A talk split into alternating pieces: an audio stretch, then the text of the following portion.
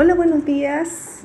Em, hoy día quería conversar con ustedes acerca de un tema que no hemos abordado y que em, yo como terapeuta familiar, además de ser psicóloga forense, es muy relevante para mí y, no puedo dejar de, mencionarlo. Yo sé que algunos de ustedes tienen otras líneas de formación, pero esta es la mía y es mi, visión.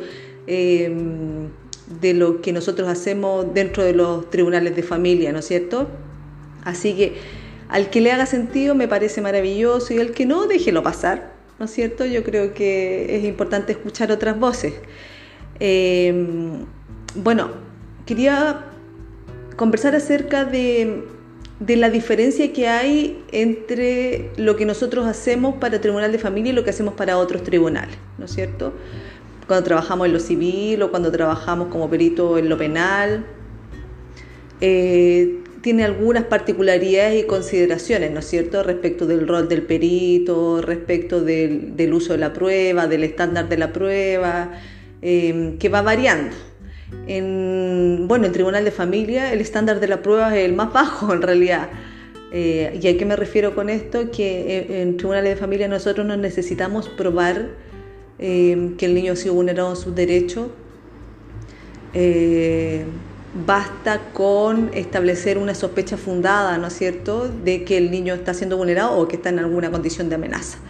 Y eso tiene sus pros y sus contras, ¿no es cierto? En términos de los pros, eh, es positivo porque no necesitamos nosotros haber verificado la existencia, por ejemplo, de un delito hacia un niño para protegerlo. Eh, si ese fuera el estándar, probablemente quedarían muchos niños sin proteger, muchos niños que necesitan ser protegidos sin proteger, y ese es un error inadmisible en términos de la protección de un niño, ¿no es cierto? A diferencia de lo penal, eh, que la consecuencia tiene que ver con, con una condena, ¿no es cierto? Eh, ahí el error inadmisible es condenar a un inocente. Entonces, estamos en escenarios distintos y por lo tanto las actuaciones de tribunales eh, y de los jueces es distinta también. ¿Ya? Entonces, en ese sentido, eso es muy positivo, muy positivo. Basta con que nosotros de verdad tengamos la sospecha fundada para que el tribunal pueda implementar medidas cautelares o medidas de protección, tratamientos, intervenciones, todo lo necesario. Aquí pueden ser súper, súper creativos en términos de la protección de un niño. Ahora, el aspecto negativo de esto es cuando a veces protegemos de más. Bueno, no nosotros, pero donde nosotros hacemos sugerencias que tienen que ver con proteger de más. Eh, y, pronunciarse respecto de, situaciones o fenómenos en los cuales los tribunales no debieran intrometerse, ¿no es cierto? Porque tienen que ver con procesos familiares, que tienen que ver con transacciones familiares, y, en la cual uno tiene que hacer como un, balance entre los pros y los contras de intervenir, ¿no es cierto? Y por eso es tan importante cuando yo les hablaba acerca del tema de la gravedad de la vulneración y de la complejidad. Eh, esto no, tiene un fin solamente como didáctico, académico, eh, teórico, sino que tiene un fin práctico. Eh, a mi juicio, bueno, y así lo establece la ley también, a mi juicio, los tribunales no debieran intrometerse en situaciones que sean eh, de baja complejidad eh, o vulneraciones leves o apenas moderadas de derecho, porque el riesgo de hacerlo o las consecuencias de hacerlo a veces más grave es, es peor el remedio que la enfermedad. ¿ya? Entonces, bueno, de, eso quería que pudiéramos conversar. Em, yo tengo una posición respecto de el control social que se ejerce sobre em, muchas familias en condiciones de vulnerabilidad. Si nosotros nos fijamos en cuáles son los usuarios de los sistemas de protección en general, son familias pobres o en condiciones de vulnerabilidad Em, en general, las familias con más recursos económicos los vemos en causas contenciosas de cuidado personal, ¿no es cierto? Pero em, de medidas de protección, en general, la mayor cantidad de casos que, ingresan al tribunal y que se resuelven en un tribunal son familias con estas características, ¿no es cierto?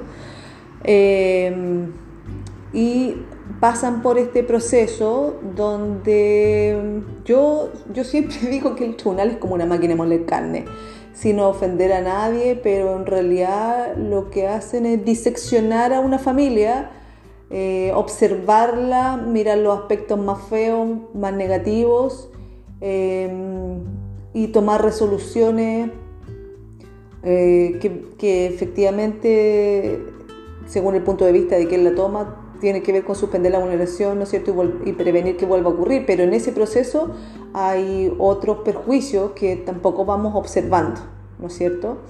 Entonces nosotros como evaluadores muchas veces entramos en esta misma sintonía persecutoria respecto de las familias.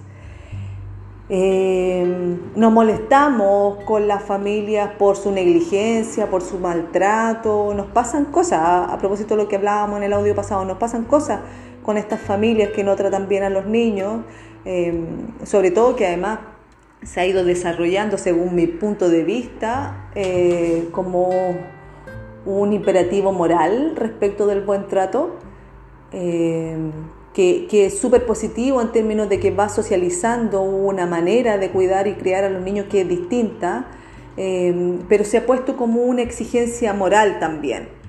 y nosotros tenemos que recordar que los buenos tratos a la infancia o ver al niño eh, como un sujeto de derechos son condiciones o, cambios culturales. Em, y como cambios culturales han estado sujetos a diferentes momentos de la historia. No siempre se ha cuidado de los niños de la misma manera, no siempre se ha pensado en la infancia de la misma manera que se está pensando ahora. Si nosotros pensamos antes los niños iban a la guerra, o sea, si estamos hablando de del 1800, 1700, los niños chicos iban como tambor, ¿no es cierto? Iban a la guerra, los niños trabajaban, hay algunos países en los cuales todavía eso ocurre. Si bien la, Convención de Derechos nace para, poner estos estándares mínimos, eh, ¿no es cierto?, como ideales sociales, es importante entender que, que, estas temáticas son culturales y por lo tanto pueden variar de una persona a otra Em, porque aunque vivamos todos en el, mismo país, nosotros sabemos que culturalmente hay, muchas em, formas de ser, de criar eh, distintas y, claramente las personas con más recursos económicos no viven igual que las personas con menos recursos económicos, no tienen acceso a la misma información, a la misma formación em, y a las mismas condiciones de vida, ¿no es cierto? Y eso yo creo que no es un secreto para nadie. Entonces, yo creo que dentro de nuestra responsabilidad como peritos, si bien está el ser capaces de visualizar o acercarnos lo más posible a una realidad, ¿no es cierto?, a quien es una persona, em, yo creo que es importante que nos acerquemos, si queremos ser imparciales tenemos que mostrar lo bueno y lo malo, no solamente lo malo, ¿no es cierto? Eh, los tribunales están muy cómodos con, esta visión casi como médica respecto de, de las personas, eh, psicopatología, sanidad, ¿no es cierto? Cuadros clínicos, daño, todos esos lenguajes que vienen del ámbito médico, a los tribunales les son muy cómodos porque además es más fácil para ellos entender la realidad en términos dicotómicos, como personas buenas, malas, malos padres, buenos padres, y ellos quisieran que nosotros nos pronunciáramos de esa manera. Y eso es súper inductor para, para los peritos, ¿no es cierto? Porque nos sentimos exigidos respecto de ser eh, más explícitos o más claros en nuestro diagnóstico y en nuestras sugerencias, ¿no es cierto? Los tribunales quieren que nosotros nos pronunciemos eh, en forma taxativa respecto de las personas eh, para ayudarlos a ellos a tomar una decisión respecto del caso, porque no es fácil, porque para ellos tampoco es fácil, porque los jueces también son mamás, son papás, y yo creo que en su foro interno también quieren sentir que están haciendo lo correcto. Pero somos seres humanos, ellos son seres humanos también, aunque ustedes no lo crean. Y las personas que nosotros entrevistamos también son seres humanos. Y en ese sentido es importante que nosotros dentro de nuestro diseño de evaluación podamos plantearnos estrategias o acciones que vayan orientados a también visualizar cuáles son los recursos de una familia. ¿Sí? O sea, todas mis estrategias no pueden ir orientadas a despejar psicopatología, ¿no es cierto? Tienen que ir a mirar en forma amplia cómo funciona una persona. Si bien es cierto, es súper importante aclarar cuando hay elementos que son eh, críticos, ¿no es cierto?, en el cuidado de un niño. Es importante despejar la vulneración de derechos y para eso necesitamos detalles concretos, ¿no es cierto?, respecto de, esos fenómenos en particular. Eh, también en, algunos momentos de la evaluación necesitamos ampliar la mirada al, al, sistema familiar completo, ¿no es cierto? Al, tipo de transacciones que ocurren dentro de este sistema familiar, el tipo de relaciones, em, a la identidad, al sentimiento de pertenencia que pueden tener estas personas respecto de, este sistema familiar. Em, porque, porque si nosotros no lo hacemos estamos siendo absolutamente parciales, ¿no es cierto? Cuando nosotros elegimos, y esto yo quiero así como repetirlo, cuando nosotros elegimos mostrar lo peor de una familia, estamos facilitando que el tribunal tome medidas invasivas respecto de la familia, medidas invasivas que a veces pueden ser peores que las condiciones previas que las generaron. ¿Sí? Em, o sea, a un niño lo peor que le puede pasar en la vida no es que su mamá le pegue de vez en cuando. Yo no estoy avalando el tema de la violencia, no quiero que se entienda así. Em, Quizás a un niño lo peor que le puede pasar en la vida es no tener un grupo de referencia, no tener vínculos cercanos, no, no tener pertenencia. Em, eso es infinitamente eh, más grave. Y a veces nosotros, con nuestra mirada centrada en lo negativo, centrada en destacar las dificultades, favorecemos estas situaciones porque el tribunal entiende lo que nosotros le decimos. Y cuando nosotros le decimos, mire, este papá o esta mamá eh, cuida mal, eh, este mamá está, no sé, educa mal, esta mamá además no reflexiona, no sé qué.